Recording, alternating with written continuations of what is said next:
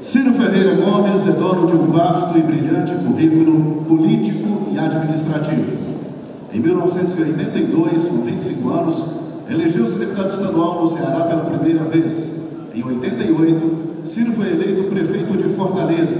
Em outubro de 1990, aos 32 anos, Ciro venceu as eleições para o governo do estado do Ceará, tornando-se o mais jovem governador da história do país. Também foi reconhecido como o governador mais bem avaliado do Brasil. A convite do presidente Itamar Franco, Ciro Gomes assumiu o Ministério da Fazenda com a missão de enfrentar e vencer uma grave crise que ameaçava o então nascente Plano Real. Ciro foi candidato à presidência da República nas eleições de 98 e 2002. Convidado pelo presidente Luiz Inácio Lula da Silva, Ciro Gomes assumiu o Ministério da Integração Nacional em 2003. No espaço da eleição de outubro de 2006, Ciro Gomes candidatou-se a uma cadeira de deputado federal, sendo mais votado proporcionalmente de todo o país.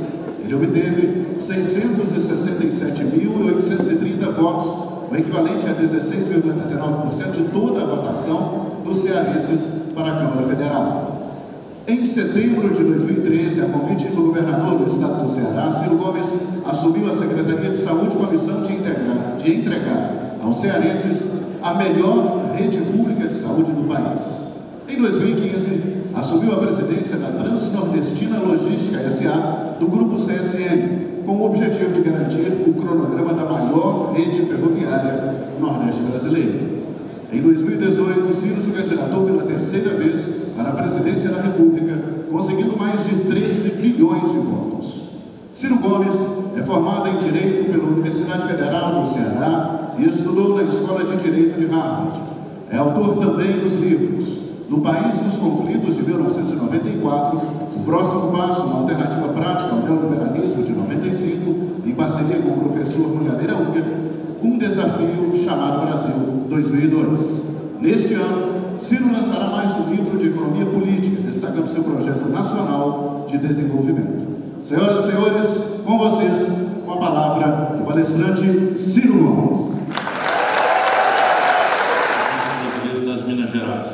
Muito obrigado, Manhuaçu, por essa manhã especial, uma terça-feira, para a gente conversar de política. Vocês são muito especiais, eu fico muito agradecido e reenergizado para seguir lutando pelo país.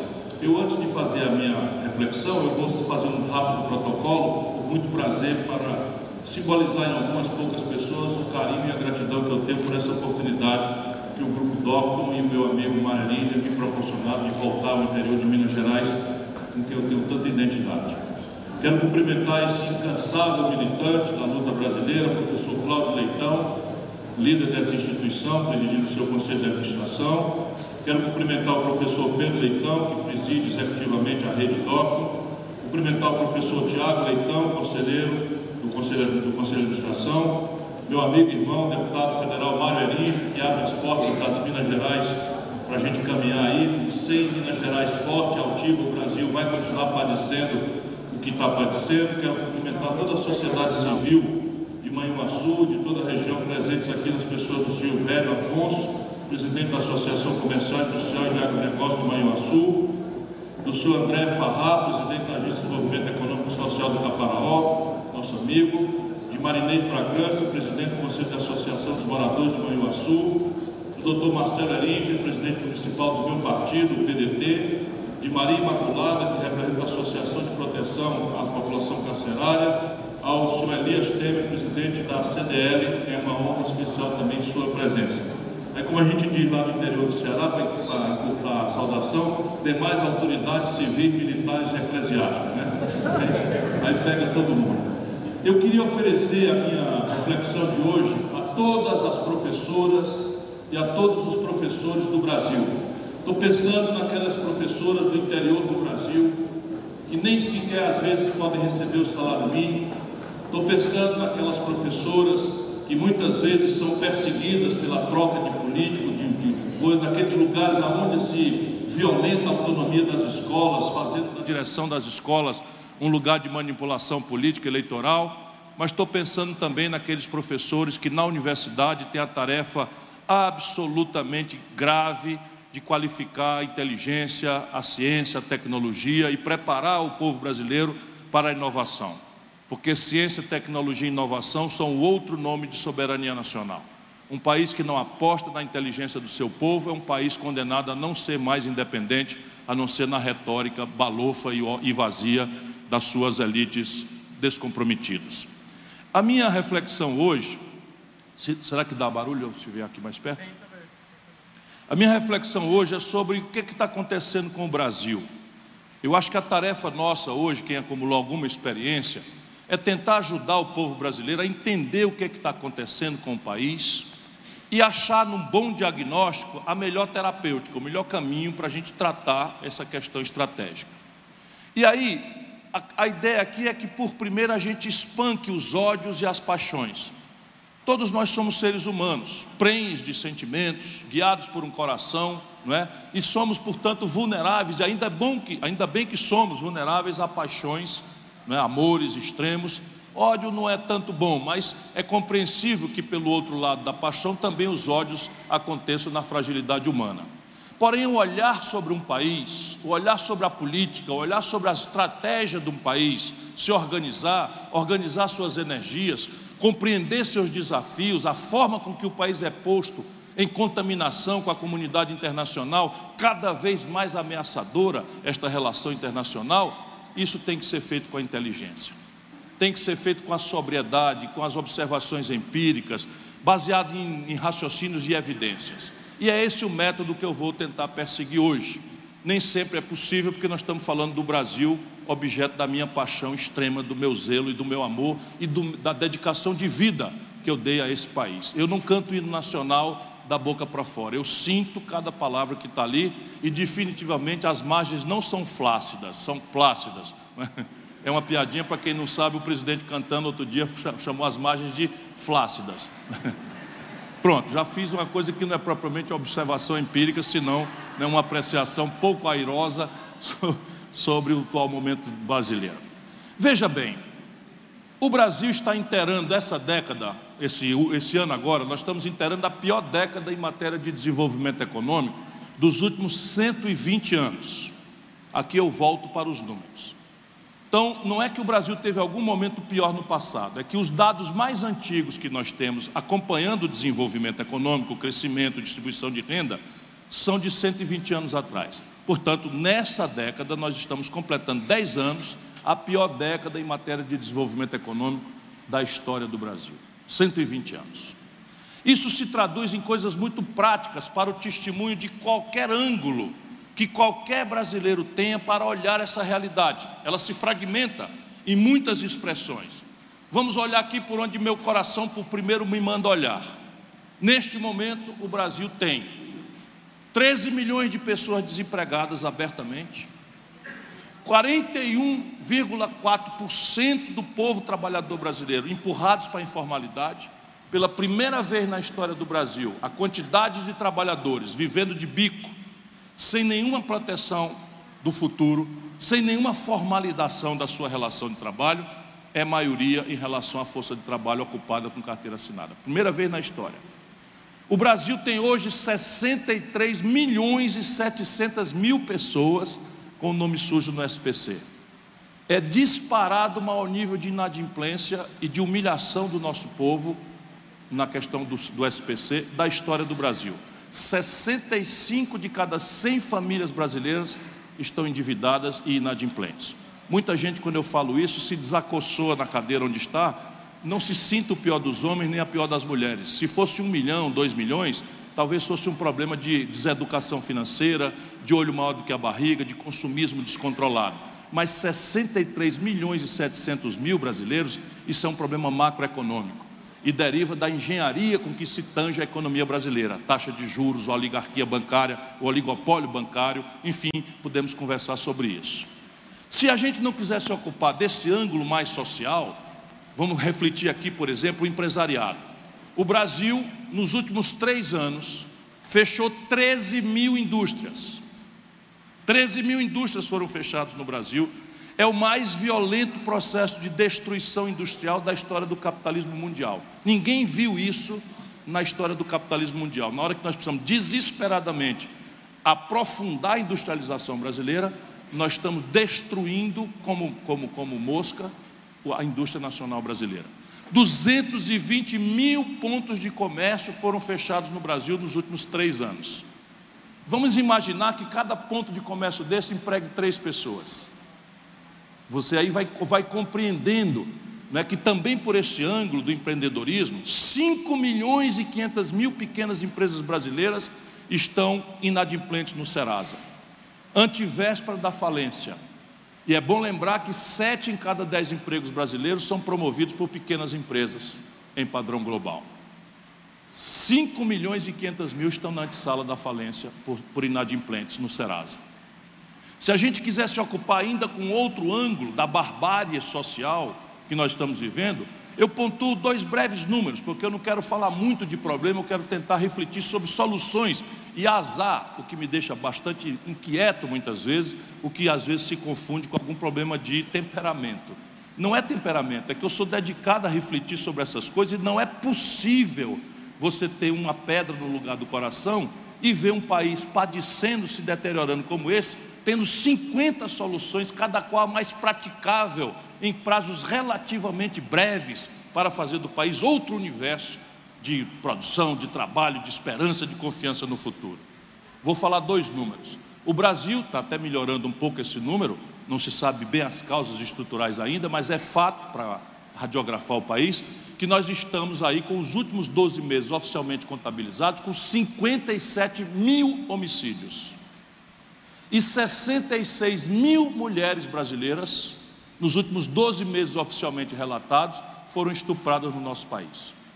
Todos os especialistas dizem que esse número está muito subnotificado, porque as mulheres vítimas dessa violência que é o estupro acabam não indo à polícia denunciar, porque se são, são desrespeitadas, são maltratadas, nossa polícia nem sempre está devidamente treinada para receber a denúncia, e não muitas raras vezes a mulher violentada é inculpada de ter sido razão do, do estupro porque pintou a boca de uma cor, usou uma roupa de um jeito ou outro.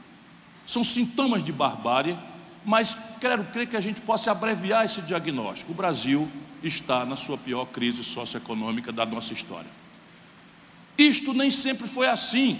Antes de mais nada, é importante para o jovem que está sofrendo o peso esmagador desta notícia que eu estou consolidando abreviadamente aqui. O jovem, mais do que ninguém, sente, todo mundo está sentindo o medo do futuro, subiram 4% os suicídios no nosso país, a desconfiança nas linguagens da democracia, que são a política, a absoluta descrença no sistema, que está se generalizando de forma muito perigosa, a substituição da política por interdições de sectarismo religioso ou por moralismos absolutamente é, deformados por um lado ou pelo outro, tudo isso mostra quão grave é a necessidade da gente restaurar na, na, no coração do povo brasileiro, especialmente entre os jovens, a percepção real do Brasil. Isso nem sempre foi assim. Deixe que eu lhes diga, entre 1930, que sob o ponto de vista do tempo da história foi ontem, e 1980, que foi hoje de manhã, né, sob o ponto de vista do tempo histórico, as nações contam-se aos séculos. Nós estamos falando de ontem, 1930 e 1980. O Brasil é citado em todos os manuais de economia política do mundo como um caso de milagre brasileiro. É assim que se menciona o Brasil, porque o Brasil saiu do nada de uma economia rural de subsistência quando aconteceu a Revolução de 30 uma economia rural de subsistência e os seus excedentes extraídos da monocultura, do café aqui para baixo, lá como hoje, esse maravilhoso café de Manhuaçu, e da cana-de-açúcar lá para cima. Não era mais nada o Brasil, 82% do nosso povo morava no campo. O Brasil importava do estrangeiro tudo. E hoje está, estamos voltando a isso, mas o Brasil, entre 1930 e 1980, transformou-se do zero na décima economia industrial do planeta. Olha o que eu acabei de dizer. Em apenas 50 anos, o Brasil, e se a gente tomar 45 para 80, porque a Segunda Guerra interrompe esse esforço, aí que o fenômeno fica impressionante. Entre 1945 e 1980 são 35 aninhos. O Brasil saiu do nada e virou a 15ª produção industrial do planeta Terra. Em 1980, a produção industrial do Brasil, que é o sintoma de complexidade econômica, onde se pagam os melhores salários, se dão os melhores empregos, se agrega valor ao produto destinado à exportação, de, portanto, daí vem os dólares para pagar a nossa conta, não é? é ali que se paga o maior volume de impostos para dizer de onde vem o dinheiro para educar o povo, para dar segurança pública, para dar saúde. Pois bem, a produção industrial do Brasil, em 1980, ontem, era a soma da produção da China, da Malásia, de Singapura, do Vietnã, e ainda sobrava um tico grande.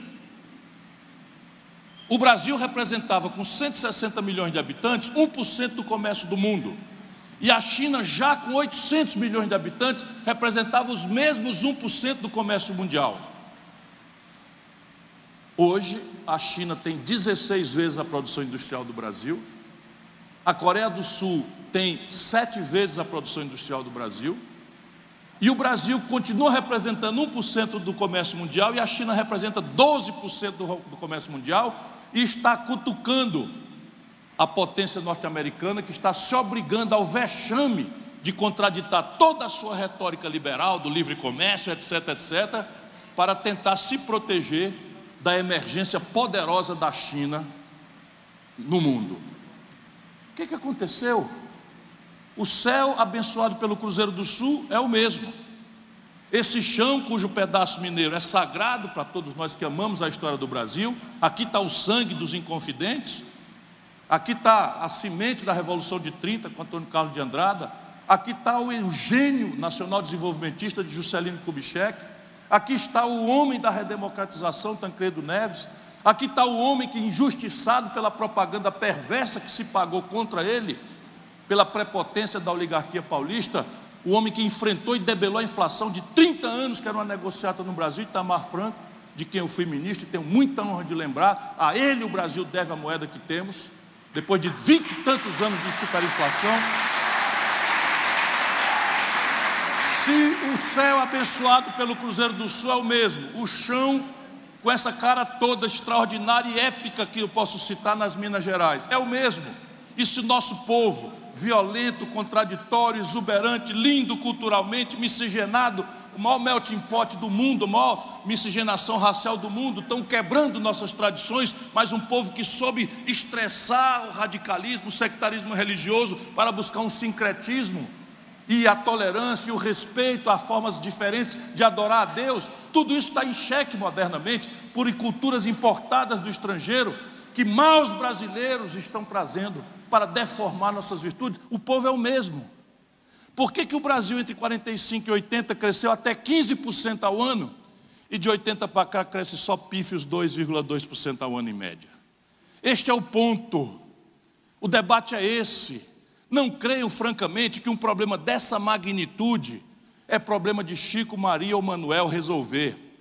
É vã, é completamente ilusória, é uma mistificação política grosseira que o problema do Brasil é escolher Pedro, João ou Francisco, Rita, Teresa ou, ou João para nos governar e que as coisas podem mudar. Esse não é o problema do Brasil. O problema do Brasil é que lá nós tínhamos a guia de um projeto. A gente pode se debruçar sobre ele, fazer a ele muitas críticas, porque se foi um projeto que tangeu o Brasil para a modernidade industrial, foi um projeto que não percebeu direito a necessidade de distribuir renda. Em muitos momentos só se enriqueceu mas se produzia a mais abissal desigualdade da distribuição de renda do mundo organizado da Terra, do planeta Terra. Pode-se fazer muitas críticas, porque tangenciou tarefas importantes e alimentou a ilusão de sustentar o desenvolvimento do Brasil, baseado em endividamento externo, então de longo prazo e barato. Pode-se criticar o velho modelo, porque não percebeu ao devido tempo, também não era fácil, o impacto que a sofisticação da corrida tecnológica iria impor na nossa decisão de consumo, que queremos o bom, bonito e barato, e o bom, bonito e barato é produto de uma sofisticação tecnológica que nós não investimos para ter, tudo isso é razoável, mas o fato é que o Brasil foi uma potência mundialmente invejada pelo esse fenômeno extraordinário. E o modelo morreu. Este é o desafio presente. Compreender isso e encontrar as pistas para virar o jogo é, por primeiro, passar a acreditar não mais em pessoas, mas em ideias. Não mais em indivíduos, mas em correntes de opinião. Porque nada sério se faz no lapso de uma vida humana. Felizmente nós somos finitos, muito brevemente, não é? Eu que amo a vida, a dos outros e a da natureza como um todo, sei da finitude da vida humana, mas a experiência do Ceará, nós temos a melhor escola pública do Brasil. Vocês acham que isso é possível de produzir em quatro anos? Isso não existe. Ali o povo conseguiu uma coesão política, a gente briga, não é para ver quem está com a mão na direção, quem vai, na, quem vai no banco da frente, quem vai dirigindo, mas a ideia está apropriada pela nossa comunidade e quem há de ousar quebrar aquilo, porque ninguém vai mais aceitar que o Ceará caia do melhor lugar do Brasil em educação. Minas Gerais, um país extraordinário dentro de um país, porque Minas Gerais é centro-oeste, na pujança do agronegócio, Minas Gerais é sudeste, na maravilha aqui da, dessa região, né, de, de Juiz de Fora, né, Minas Gerais é nordeste, no Jequitinhonha, no Mucuri, Minas Gerais é mineração, Minas Gerais é turismo ecológico, Minas Gerais é turismo histórico, como nenhuma outra praça há no Brasil. Pois bem, um estado como Minas Gerais, com essa gente extraordinária, picando salário de funcionário, retardando o pagamento do 13 terceiro salário, retendo verba de prefeitos, verbas de, trans, trans, de transferências correntes de, de cota parte de CMS, quando o Ceará é um estado paupérrimo, onde não há um metro de rio perene. Faz 30 anos que não se fala em atraso de funcionário. Deixa que eu lhes fale, isso aqui não é por nenhum tipo de gabolice, porque não cabe, o Ceará é um estado muito pobre. É apenas porque eu também acredito, especialmente diante de jovens, que discurso, hoje em dia no Brasil, vale muito pouco, se não vier acompanhado de exemplo. E é isso que eu queria fazer hoje, de repartir uma ideia, sempre que puder, me desculpando antecipadamente se às vezes pareço autorreferente, mas eu estou falando de uma comunidade inteira né? Eu apenas ajudei a treinar, a capacitar uma nova geração de pessoas que faz um trabalho brilhante no Ceará, mas não é porque cada um deles é um gênio, é porque todos os cearenses temos agora compromisso com a estratégia de tirar o nosso estado da miséria, da humilhação, de ser um dos estados mais pobres do Nordeste brasileiro. Pois bem, o Brasil, eu lhes disse, crescia a 15% e agora, do ano 80 para cá, cresce a 2% em média. Estou falando de média. Isso, como média, às vezes a gente tem ilusões. Por exemplo, na sequência do plano real, que o Itamar Franco fez e o Fernando Henrique apropriou, nós tivemos um crescimento de 4,5% e depois quebrou. Na sequência do Lula, nós tivemos um crescimento de 4 e poucos por cento e depois quebrou o Brasil. Quando a gente olha a média dos anos 80 para cá, e este é o olhar que nós precisamos fazer, porque isso nos protege da paixão do dia a dia nos protege dos ódios, dos, dos rancores, que são tremendos hoje no Brasil e estão sendo explorados politicamente. Nós precisamos deixar esses sentimentos destrutivos fora e raciocinar. Se o Brasil é o mesmo, o céu é o mesmo, o chão é o mesmo, o povo é o mesmo, e a gente crescia a 15 e passou a crescer a 2,2, vamos entender o que aconteceu o que precisa fazer para consertar. Qual é o problema de crescer a 2%? É que a população cresce no mesmo período a mesma coisa. Então, se eu cresço a riqueza 2 e a população cresce 2, 2 dividido por 2 dá 1. Um. Ou seja, por cabeça o Brasil está parado, a riqueza distribuída por cabeça desde o ano 80. Isso vai explicando o estresse, a decomposição. Se vocês repararem, não importa muito o discurso sobre se privatização é uma coisa boa ou ruim. Vamos fazer uma pergunta antecedente. O Brasil teve energias para fazer a Vale do Rio Doce, a Eletrobras, a CEMIG, a Petrobras. O Brasil teve energia para fazer 50 mil quilômetros de estrada asfaltada e essa gente contemporânea não faz nada e só vende. Não é razoável a gente pensar um pouquinho? Tudo bem, vamos discutir se vender ou não vender. É razoável, mas antes disso, o que está acontecendo? O Brasil fez a Petrobras. O Brasil, quando era um país miserável, pobre, deseducado, rural, nós fizemos a Petrobras, a Eletrobras, a Vale do Rio Doce. Nós fizemos a CEMIG. Como é que pode uma coisa dessa? E agora ninguém faz nada novo. E de um tempo para cá só vendem as coisas. Alguém tem alguma coisa a se virar viver vendendo? Isso é um raciocínio. Podemos administrar isso, vamos ver se isso está na hora da gente fazer um novo desenho, qual é o papel das estatais. Eu me movo por ideia, eu não me movo por preconceito, nem interdição ideológica. As minhas ideias só ficam na minha cabeça até uma ideia melhor chegar. Mas eu estou fazendo essa pergunta aos auditórios. Não repararam, não? Faz 25 anos que o Brasil não produz nada e a gente que está aí só vende as coisas. Então era um país que era capaz de fazer coisas, hoje é incapaz de fazer coisas e vende-se as coisas que os outros fizeram no passado. Nós precisamos parar para pensar nisso.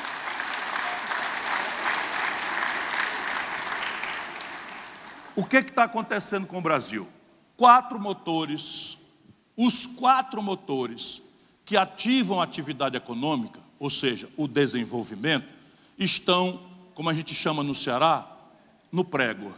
Aqui em Minas Gerais fala enguiçado, não é isso? Não é? Então, os quatro motores que explicam o desenvolvimento estão enguiçados. Portanto, toda e qualquer promessa, toda e qualquer retórica, todo e qualquer anúncio de que o Brasil vai retomar o desenvolvimento, meu caro presidente da Associação Comercial e Industrial, meu caro presidente da CDL, é mentira.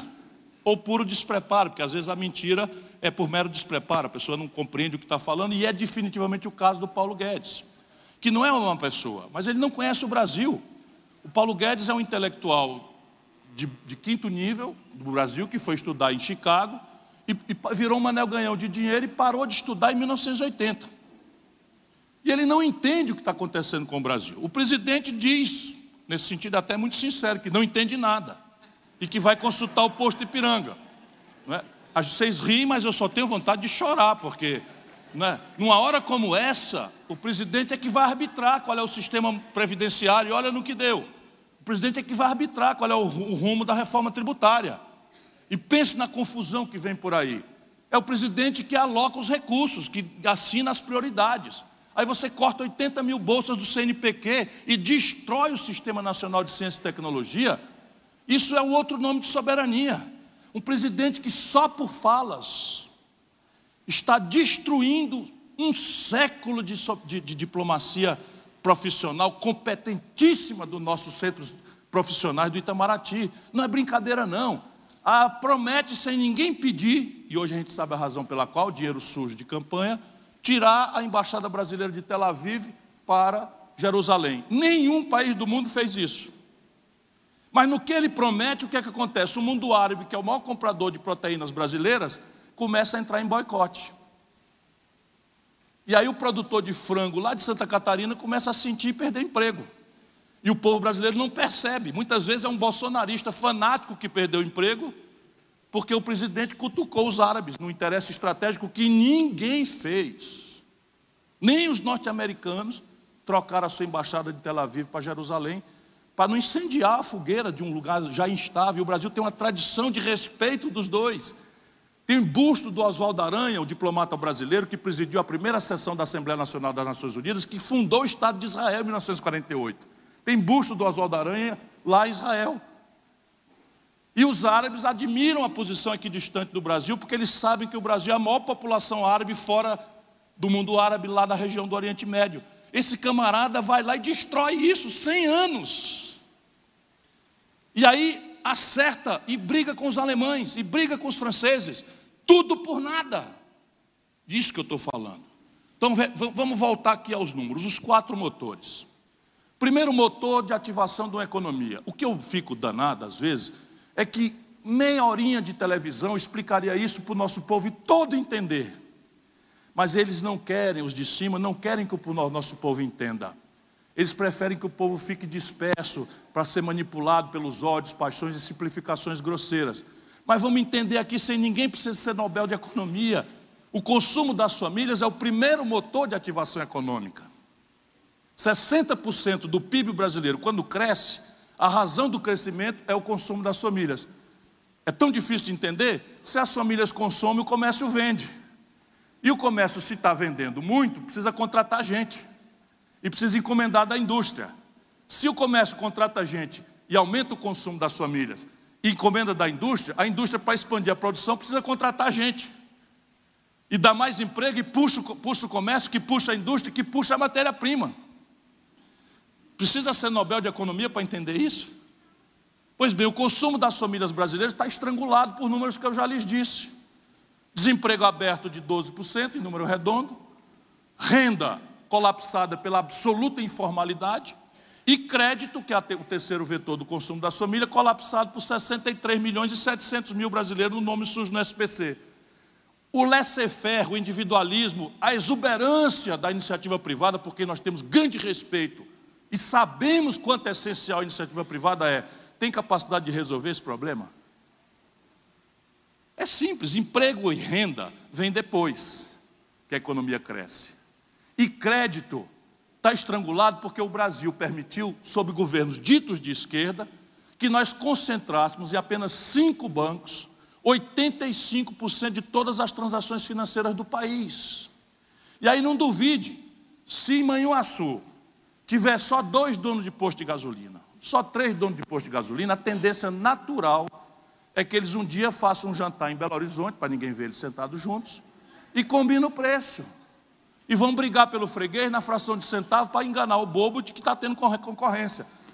É a mesma coisa no sistema financeiro. Não existe mais concorrência. Quando o sistema financeiro compete entre si, a competição pelo freguês é baixar juro e baixar tarifa.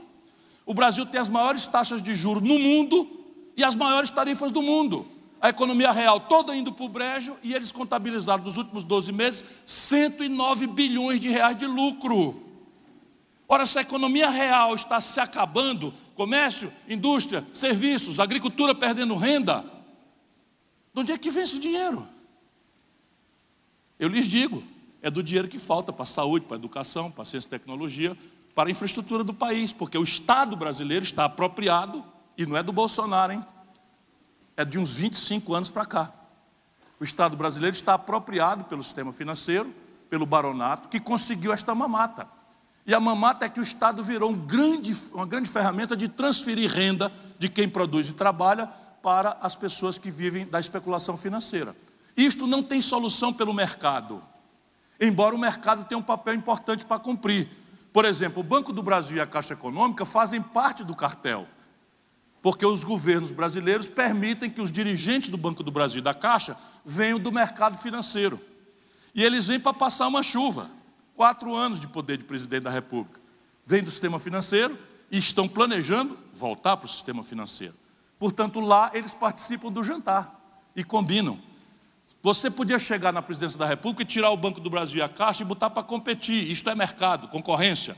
Podia regulamentar as fintechs, mas isso não é suficiente, é preciso ajudar o povo brasileiro a tirar o nome do SPC.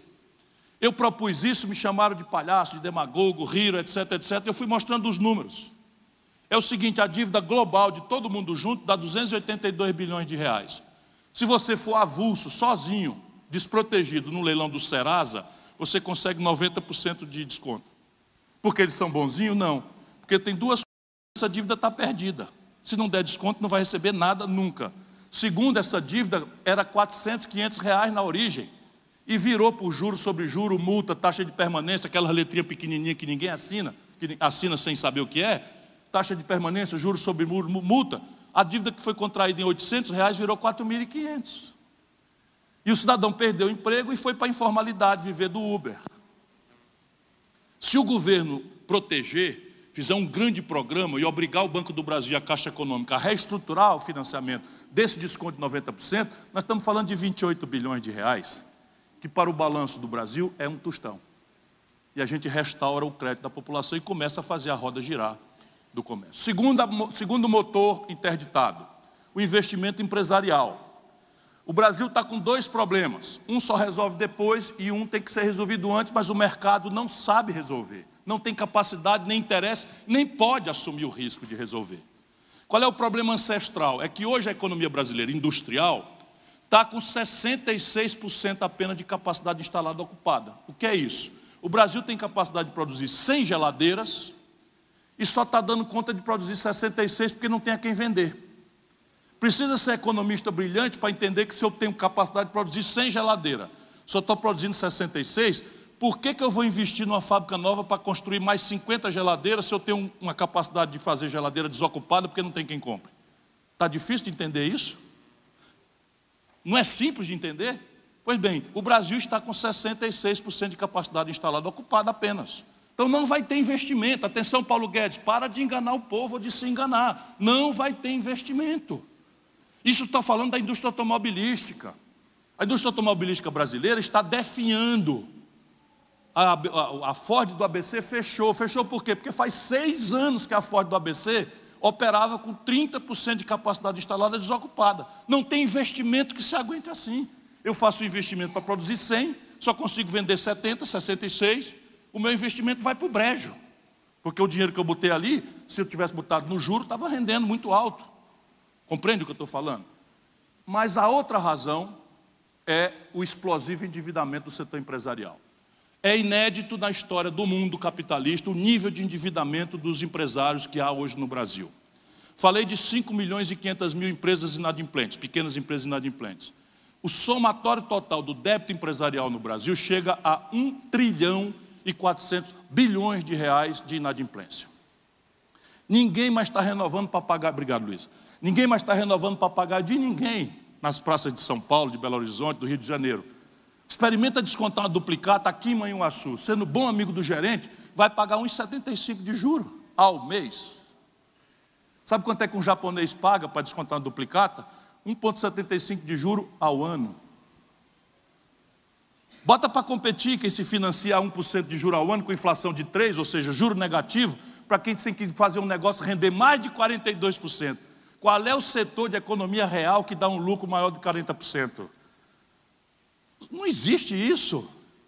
E isso é razão de quê? Porque o empresariado brasileiro é idiota, é incapaz. Pelo contrário, quem sobrevive numa regra dessa, os americanos, quando eu vou nas universidades por lá, eles ficam chocados como é que o Brasil ainda está em pé. Aí eu vou explicando para eles que o empresário no negócio se quebra, mas no, no pessoa física bota o dinheiro no rentismo, aí compensa um pouco e tal. Aí eles vão entendendo mas a gente precisa voltar a entender que só o que bota um país para frente é produção e trabalho. Especulação, dinheiro não cria nada. Ilusão absoluta, um país que faz 25 anos em que o dinheiro não cria nada. É dinheiro se reproduzindo com dinheiro garantido pelo governo. Esse endividamento será resolvido pelos bancos privados? É uma pergunta simples de fazer, não há a menor chance. Por quê? Porque banco vive com um olho na rentabilidade e o outro no risco. Se eu estou com quase todo mundo inadimplente, o risco virou uma coisa incremental, virou exponencial. Portanto, em momentos de insegurança, o banco abre mão de rentabilidade e se hospeda na segurança. Mas no Brasil, ele não sofre nada por abrir mão da rentabilidade. Por quê? Porque o governo brasileiro, enquanto faz o discurso liberal, remunera o excedente de caixa não aplicado dos bancos na economia com dinheiro público. Só aqui fazem isso. Então o banco tem assim, um milhão de reais. Esse um milhão de reais custa 50 mil reais para o banco capturar. Ele não cria dinheiro, então ele tomou esse dinheiro, ele tem que pagar 50 mil reais. Então ele tem 950 mil reais ociosos. Se ele não aplicar, ele tem prejuízo. No Brasil, não. Ele não aplica na economia real, porque não quer correr risco, e o governo diz assim: tá bom, meu filho, o que você não aplicou, eu pago. Moleza, né? Não é como se você tivesse uma padaria e botasse lá, produzisse mil pães para vender de manhã, e todo dia você fica com 300, 400, 500 pães sem ter quem compre. Aí vem a prefeitura e diz: não se preocupe, pode continuar produzindo mil pães, que os 500 que sobrar eu pago. Não acreditem, não, é isso mesmo que está acontecendo no Brasil. Ou seja, o governo tem que entrar nisso. E a fórmula existe. Você bota o Banco do Brasil e a Caixa Econômica, mas você tem hoje 368 bilhões de dólares. Eu não quero ser chato, não quero dar detalhes aqui, mas eu, eu preciso mostrar com exemplo. Então, o Brasil hoje tem no estrangeiro 368 bilhões de dólares de reservas cambiais. É uma espécie de caderneta de poupança. Olha a negociata feita pela esquerda brasileira. O Brasil, como é que pode? Faltando dinheiro para tudo, tem 368 bilhões de dólares na caderneta de poupança lá fora. Olha como é que eles fizeram. Tomaram dinheiro emprestado dos bancos a 14% de juro ao ano, compraram o dólar e botaram o dólar aplicado a zero lá, lá fora.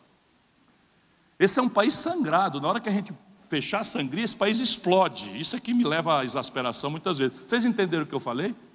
Então você não tem nada, está liso, que só espinhaço de pão doce. Vai ter uma ideia genial, vou ganhar dinheiro. Como? Vai no agiota e pede a ele mil reais emprestado, a juro de 14% ao ano, e aplica na cadeia de poupança para receber seis por ano. Isso é o que o governo brasileiro faz. Então o que é que eu proponho? Fazer o caminho inverso. Não precisa ter 368 bilhões de dólares na reserva, está exagerado. A gente precisa ter alguma poupança, 150, 200 bilhões, olhe lá, sobra 180 bilhões. Para você fazer uma parte disso ser um fundo soberano, em que o juro lá fora é zero, e o fundo soberano pode fazer o prazo compatível com as, com as economias do Brasil, por exemplo. Se você está ocupado em reflorestamento, não pode ser o mesmo prazo de alguém que quer comprar uma máquina, que passa a produzir no dia seguinte que chega na fábrica. Então eu posso emprestar dinheiro para uma máquina em 12 meses, com três de carência, o cara trouxe a máquina, entrou, botou para produzir e começa a pagar. Mas eu vou plantar um pinos, eu vou plantar um cafezal, aí eu já preciso ter o prazo de maturação do pezinho de café crescer e dar a primeira safra para poder começar a cobrar a amortização. Então tem que ser prazos diferentes. Os bancos não estão interessados nisso, porque o governo paga à vista. Depois o terceiro motor é mais óbvio ainda e está colapsado também, que é o investimento do governo. Também ninguém precisa ser gênio para entender. O Brasil tem hoje 24 mil obras paradas. Vocês imaginam para chegar em Manhuaçu, no tempo das férias, o tempo que vocês gastam concorrendo com o povo de Belo Horizonte que desce para a praia, para chegar em casa. Aí chega cruzamento de duas BRs importantíssimas do Brasil, e você fica num balão esperando uma hora para atravessar. Sabe, na Europa não tem mais essa oportunidade de investimento em infraestrutura. Não tem mais como gerar emprego nos Estados Unidos, em infraestrutura está tudo feito. No Brasil tem 14 milhões de famílias sem moradia. Metade dos domicílios brasileiros não tem saneamento básico. Eu que fui prefeito e governador, fiquei olhando esses, esses morros de vocês aqui com dó do prefeito. Mas imagina você fazer drenagem, né, esgotamento sanitário e dar, dar, dar tratamento de esgoto no, no relevo desse jeito. Eu fico pensando assim, porque minha cabeça é treinada para essas coisas, eu já, já fiz, enfim. Tudo por fazer no Brasil.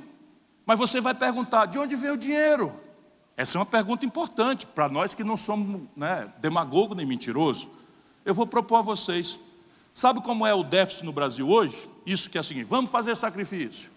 O Brasil está quebrado, está na beira do abismo. Vamos, vamos arrochar a previdência social, vamos tirar a previdência do povo, vamos arrochar funcionário público, vamos proibir concurso, Vamos congelar o salário mínimo até 2021. Tudo providência que está tomada, que só vão prejudicando os motores de ativação da economia.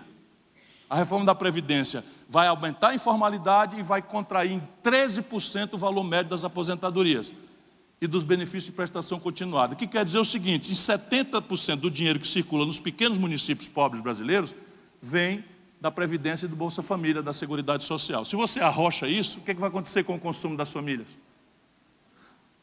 Vai apertar, ou seja, estão trabalhando, atirando no pé toda hora e pedindo ao povo que vote a favor disso, vote a favor daquilo que o emprego vem. O emprego só virá no caminho inverso. E aí você tem como resolver o problema do Brasil. Será que tem? Carga tributária é alta demais, também acho.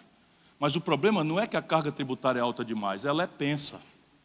Ela é desequilibrada. Então o buraco na conta brasileira esse ano são 130 bilhões de reais.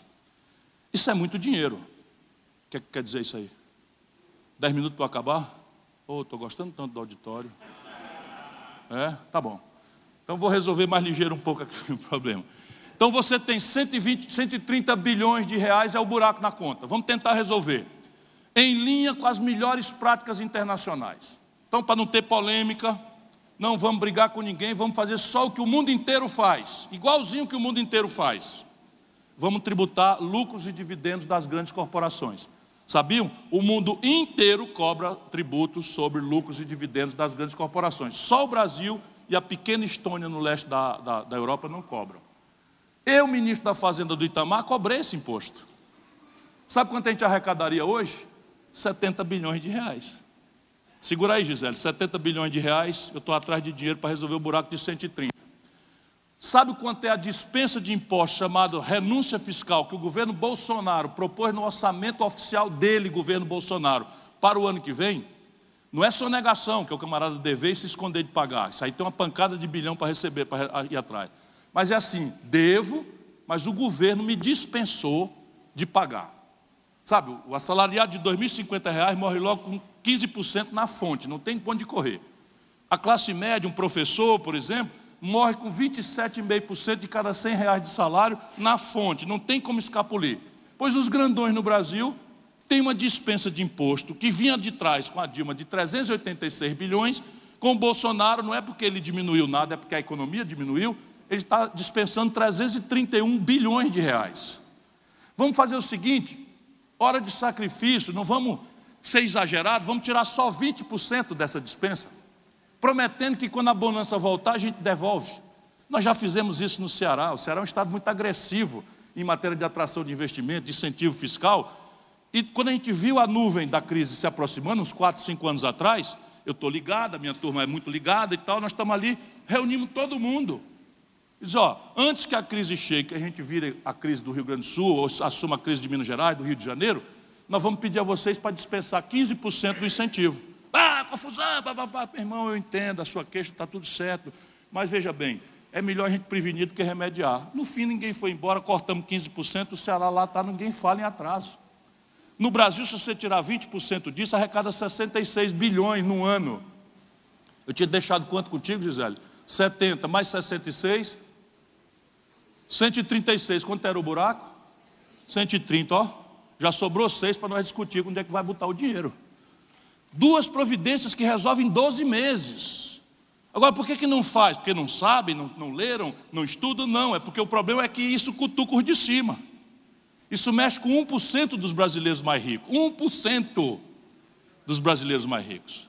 E eu podia descrever para vocês, por exemplo, o imposto sobre as grandes heranças, esqueça todas as heranças até 4 mil bilhões de reais, não tem nada que cobrar. Mas as grandes heranças nos Estados Unidos e na Europa pagam 40%. O Ceará cobra 8%, que é o teto da Constituição, Minas Gerais, do jeito que está, cobra 4%. Aí pega e vamos resolver o problema de Minas Gerais. Corta a matrícula de ensino integral para 80 mil jovens pobres, que tinham matrícula de tempo integral em Minas Gerais e que o governador dos senhores, das senhoras, com todo respeito, cortou.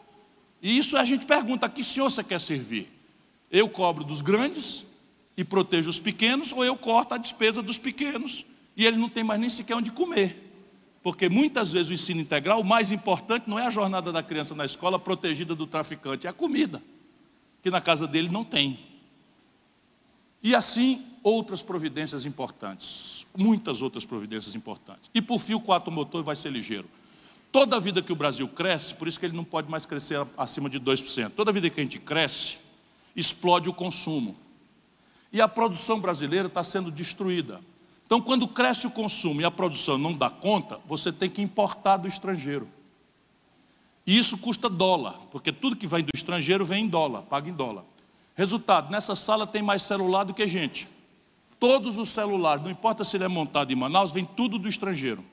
80% de um carro da Fiat montado em Betim vem do estrangeiro. Todos os remédios que nós usamos estão vindo do estrangeiro. Toda a informática dos computadores, dos caixas eletrônicos, da catraca eletrônica do ônibus, tudo vem do estrangeiro. Todas as telecomunicações vêm do estrangeiro. Toda a ótica, fotografia, óculos, tudo vem do estrangeiro. A química fina dos remédios, já falei, meio de diagnóstico médico, tudo vem do estrangeiro.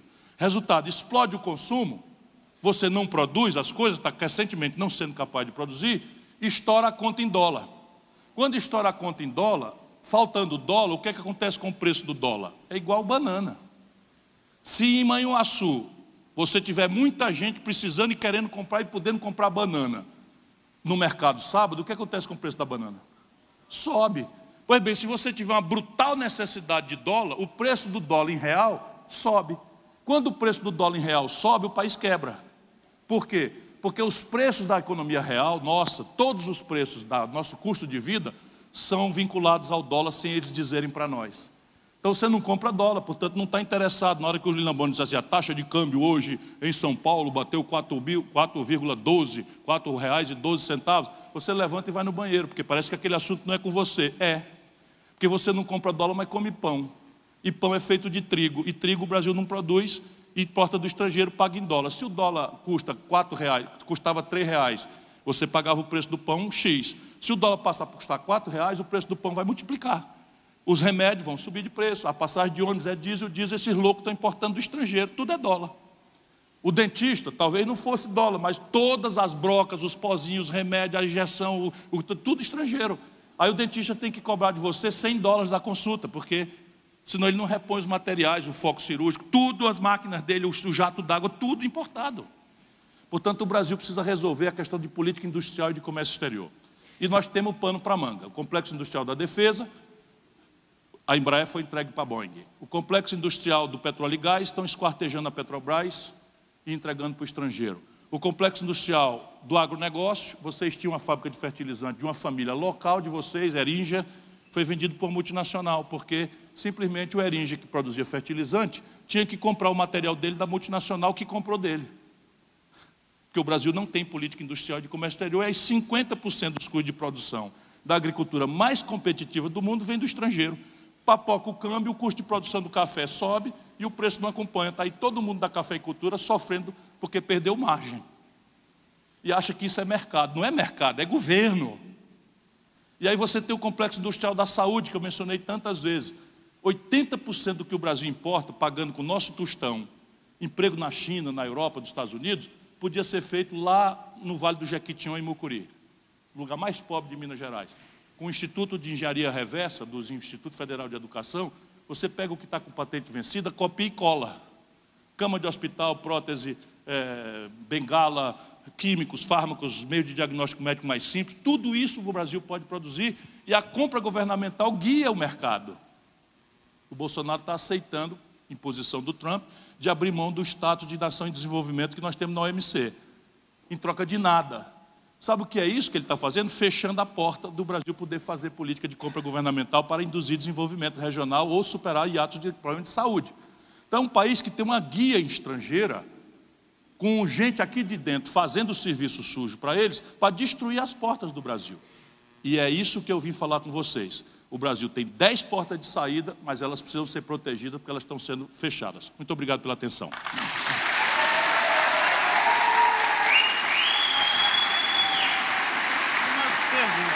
Seu tempo.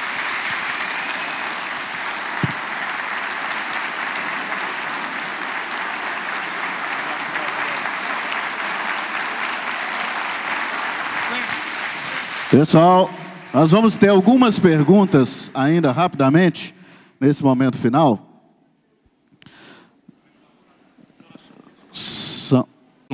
O devido processo legal. Por quê? Porque o ser humano é falho. Então, repare, imagine o seu filho, é, moreno, tem 1,68m, cabelo um pouquinho mais comprido, e usa um celular, e gosta de camiseta da moda, e anda com um tênis. Esse é mais o tipo, esse é mais ou menos o tipo de 45% dos jovens do Brasil. E aí, de repente, um jovem com essas características estupra uma pessoa, ou assalta alguém, ou mata uma pessoa barbaramente. Aí, um menininho, inimigo dele, do seu filho, liga para a polícia e diz assim: Ó, quem matou essa velhinha lá foi o Fulaninho. Aí vai lá a polícia, um clamor popular gigantesco, todo mundo indignado: como é que alguém mata uma velhinha, estupra uma velhinha, o crime está ali. Vai lá todo mundo e lincha o garoto. Três dias depois, a investigação da polícia descobre que era outro garoto. E esse filho da família brasileira foi perdido. Por quê? Porque o sentimento de repulsa, o sentimento popular, não é o lugar de justiçar ninguém. Por isso que a gente cria uma estrutura que chama devido processo legal, que é a serenidade, o equilíbrio, os ritos, a contradição, a obrigação do ônus da prova, a presunção de inocência, tudo isso está pacificado no mundo. Se alguém duvidar, vamos ser muito simples. Houve um dia que Jesus Cristo foi julgado assim. Jesus Cristo foi julgado assim. Né? O Pôncio Pilatos viu que ele era inocente, não estava devendo nada, lavou as mãos como irresponsável e entregou para a turba. E a turba, zangada porque os fariseus tinham condenado Jesus, porque Jesus estava denunciando os vendilhões do templo, os falsos profetas, ó oh, tempore, ó oh, mores, lá como cá, né? explorando a confiança do povo. Entre o ladrão, Barrabás, e Jesus, a turba preferiu mandar para o crucifixo Jesus. E Barrabás foi solto pela mão da turba. Portanto, justiça boa é a justiça severa, equilibrada e que bota a autoridade da lei acima de qualquer apetite, mesmo que seja das massas populares, que às vezes se enganam, se apaixonam, se equivocam, como eu dei os dois exemplos aqui, do menino e, do, e, do, e de Jesus ele próprio. Essa pergunta foi da Essa pergunta foi da Tabata Riane, agora do Frederico Dutra, de Caratinga. como o senhor propõe a criação de um ambiente propício para que exista investimento em capital bruto, não especulativo, sem onerar o Estado? Sem onerar o Estado, por quê? Mas nem é isso que eu quero responder, não. Onde é que o investimento acontece? É onde a política repete discurseira e as instituições imitam o ideário neoliberal de Washington? Ou onde ele vai lá e se reproduz com mais, com mais prodigalidade? É uma pergunta simples. E a gente observa claramente, o dinheiro vai para onde ele se reproduz bem. Há investimento onde o lucro é certo, ou a probabilidade de lucro é alta. No Brasil, a probabilidade de lucro é, é, é certa que não vai acontecer, porque está totalmente estagnado o país. Então, qual é o maior destino mundial de capital de risco estrangeiro? A China.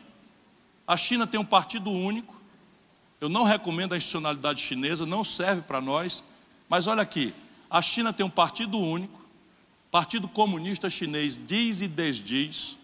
A China não respeita a legislação internacional de propriedade intelectual. Está uma guerra violenta nos judiciários globais dos Estados Unidos, da Apple, contra a Huawei. O, o Trump não deixa que as empresas americanas, tipo Google, ou o que faz o Android, ou a Apple que faz o iOS, darem esses sistemas operacionais para os celulares que a China aprendeu a fazer, copiando a propriedade intelectual americana e melhorando. Se vocês verem os celulares chineses, estão ficando uma coisa impressionante. Os coreanos estão dobrando, agora já tem celular que dobra, como um lenço a tela dobra.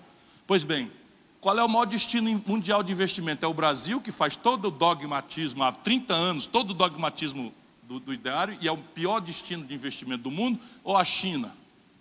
O maior destino mundial de investimento estrangeiro, americano, europeu, é a China. Por quê? Porque indo para lá os caras ganham dinheiro, muito, muito dinheiro. E vindo para cá tem prejuízo, fica com capacidade instalada ociosa, mica o investimento. Então, o que nós temos que fazer é criar uma condição em que a economia brasileira volte a crescer. E para crescer a economia, se você precisar, depois de tudo que eu falei, tem um dado. Qual é o dado? É que a taxa de juros da economia não pode ser maior do que a rentabilidade média dos negócios. Também não precisa ser Nobel de Economia para entender. Se o governo paga por um papel mais lucro do que o dinheiro que eu boto numa indústria, no comércio, no serviço ou na roça, por que, que eu vou botar o meu dinheiro na roça, na indústria, no comércio, pagar salário, acordar de madrugada, brigar com fiscal, com burocracia, com papelório, se eu botando dinheiro num papel do governo eu ganho mais? Ou o inverso, como o Brasil é um país de baixíssima poupança, como é que eu vou tomar dinheiro emprestado no banco para abrir um negócio cujo lucro é menor do que o juro que eu tenho que pagar para o banco amanhã? Precisa ser gênio para entender isso? Isso aqui explica porque que o Brasil, numa palavra, está liquidado. É porque o governo, há 30 anos, consistentemente paga por dinheiro mais do que o negócio da economia real paga. Então ninguém, ninguém investe. Quem investe é porque tem uma tradição familiar, tem uma vocação, tem um pulso, mas mais cedo ou mais tarde vai vender para uma multinacional vai fechar como a maior quantidade de falências e concordatas, que hoje é a recuperação judicial da história do Brasil. Ok, para a gente finalizar as perguntas aqui, eu vou entregar as outras para a assessoria dele. A Doriane de Carvalho Martins, de Caratinga, como dialogar com o eleitor conservador, mas, ao mesmo tempo, sem rifar os direitos das minorias que estiveram ao seu lado? E, complementando isso... Não complemente não, peraí. Tá bom. Falando em Caratinga, eu tenho que fazer uma homenagem a outro grande, extraordinário mineiro que não está mais entre nós e que fazia de Caratinga sua terra, embora não fosse ali que ele tenha nascido, José Alencar. Esse é um grande mineiro, um grande brasileiro, né, que eu também quero homenagear na sua terra.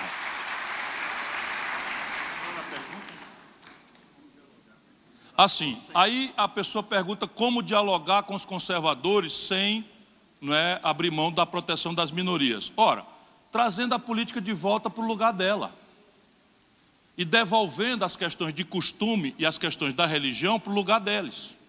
O que, é que eu estou querendo dizer? Vamos pegar um exemplo prático de um episódio que aconteceu recentemente. O Crivella, Marcelo Crivella, prefeito do Rio de Janeiro, que de burro não tem nada, é bom a gente supor que as pessoas são inteligentes. Em plena Bienal do Livro no Rio de Janeiro, mandou a Guarda Municipal prender, apreender um livro, porque lá no meio do livro, que ninguém tinha ouvido falar, tinha uma figurinha de HQ, um desenho de dois garotos se beijando, como se for um beijo gay. Então Marcelo Crivella mandou fazer isso. Imediatamente a esquerda que não entendeu nada, que perdeu a noção, que também não compreende a moral do nosso povo e que joga o mesmo jogo pelo outro lado, passa a condenar o Crivella porque ele prendeu um livro com a cara de um com a figura de um beijo gay. Não é nada disto. A questão é que o Crivella não pode prender um livro, ponto. Isso é o que eu estou querendo explicar. Não pode prender um livro, ponto. E, enfim, não interessa o que está dentro do livro, porque amanhã, se um babalorixá se eleger presidente da República, ele pode, pode, pode resolver proibir um livrinho aí meio chato que chama Bíblia Sagrada. Não interessa o que está escrito, não pode proibir livro. Ponto final. Essa é a questão. E nós temos que trazer isso de volta. Agora vamos raciocinar aqui. O Crivella é burro? Será que o Crivella não sabia que ao ser escandalosamente mencionado na televisão, ele não ia ser né, puxado para o debate que aconteceu? Porque a gente perdeu a racionalidade. Claro que ele não é burro, ele sabia. Então o livro que ninguém ia comprar, que ninguém ia ver, que ninguém ia ler, virou um livro a, a, Folha de São Paulo botou a foto, a, o HQ do menino, na primeira página desse tamanho, na crença que estava mostrando pluralismo e tal. Estava jogando como um patinho o jogo do Crivella. Por quê? Porque o prefeito da cidade, ele é avaliado pelos compromissos que celebrou na campanha. E o prefeito é avaliado por quê? Porque as, as ruas não podem ter buraco, as ruas não podem ter lixo que não seja recolhido na hora certa, o posto de saúde tem que funcionar, a consulta e o remédio entregar e o exame com o especialista e tal. O, a escola tem que entregar a boa educação, tem que pagar decentes salários para os professores, que não vão fazer greve, a escola não vai perder o ano letivo do filho do pobre, que tem que entregar a merenda escolar sem estar estragada, né? que tem que ter um ambulatório para a criança ser tratada com, com dor de dente, etc, etc. O prefeito é julgado pela lâmpada da rua que não está queimada e foi trocada o prefeito é julgado por essas coisas. E o Crivella está pessimamente avaliado em todas elas. Então qual é a lógica do cara? Trazida de fora, do estrangeiro, o nome disso é guerra híbrida. Já tem literatura sobre isso e o Bolsonaro foi guiado aqui e está criando os filhotes. Então a questão é o seguinte: se eu sou mal avaliado em, em posto de saúde, educação, limpeza, não sei o que e tal, eu vou trocar o lugar onde as pessoas me julgam. Aí eu entro numa de o quê? Protetor dos bons costumes e da família brasileira. Ó, eu tinha 70%, 80% de rejeição como prefeito, de repente eu tenho 35% de que cara legal, está protegendo minha família da invasão gaysista que a esquerda, não sei das quantas, está fazendo. Gol do, gol do Crivella. Gol do Crivella. O que é que nós temos que dizer para o nosso povo todo dia? Quem julga a moral é a família. O lugar de aperfeiçoar os costumes é em casa, e na escola. E a escola não tem que passar adiante da orientação dos pais.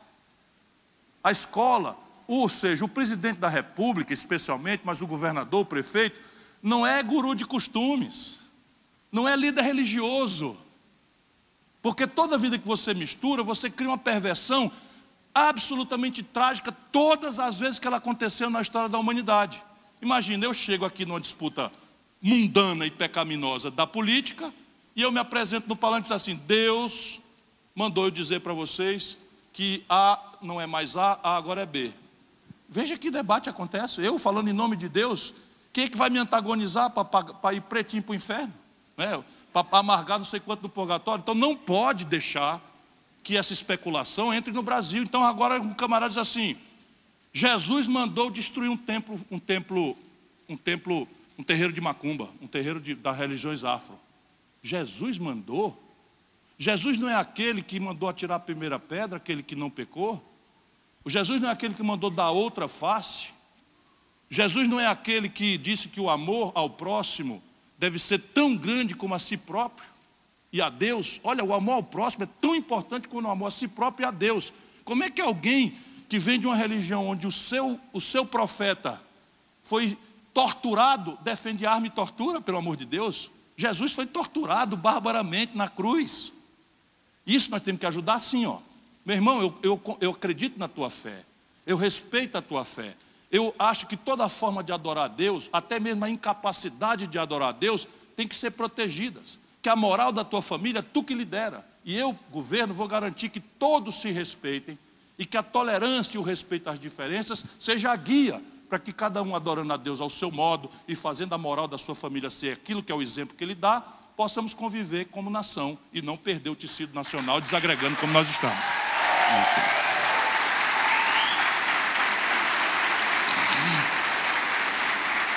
Nós vamos chegando ao final justamente desse debate e apenas antes de agradecermos, registrar e agradecer de forma especial a presença de lideranças, vereadores, prefeitos da região toda, de Timóteo, vereador doutor José Fernandes, de Ipatinga, Eliseu, da Contabilidade, de Ipaba, João Paulo, Dom Cavate, Márcio, Inhapim, Jorge Brum, prefeito Marcinho, Caratinga, Ubaraque, Ubaporanga, doutor Gleidson, Caputira, Rodolfo, Pingo d'Água, Eudinho, Reduto, Márcio, Bim, doutor Bruno, Erics, Martins Soares, a Renata, vereador Éder, Filipim, Durandé, Valdir Paquinha, Lajinho, vice-prefeito Sérgio Correia, William, Mutum, Zé Maria, Denilson, João Lacerda Juarez, Simonésio, César Clemente, Conceição de Ipanema, vereador Eduardo Filó, Ipanema, Alberto, Ednete, Dudu, Mãe Mirim, prefeito Betão, Ronan, Caparaó, vereador Alcione, vice Elias, Alto Caparaó, Dionei, Mãe Maçu, Maria Imaculada, Marcelo, nosso agradecimento a cada um de vocês e ao Ciro, em nome da Rede Docto de Ensino,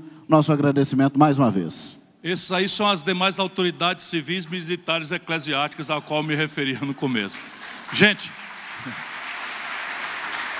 eu quero agradecer, agradecer meu mestre, meu professor. A esse momento eu estava aqui feliz, dediquei essa minha reflexão aos professores do Brasil mas especialmente eu fico feliz e agradecido pelo carinho. Você não tem ideia de como é gostoso para um velho militante ficar andando aqui para um lado e para o outro e vendo as suas cabecinhas acompanhando assim, todo mundo atento. Deus lhes pague. Eu saio daqui com a carga energizada novamente para seguir lutando por um Brasil melhor.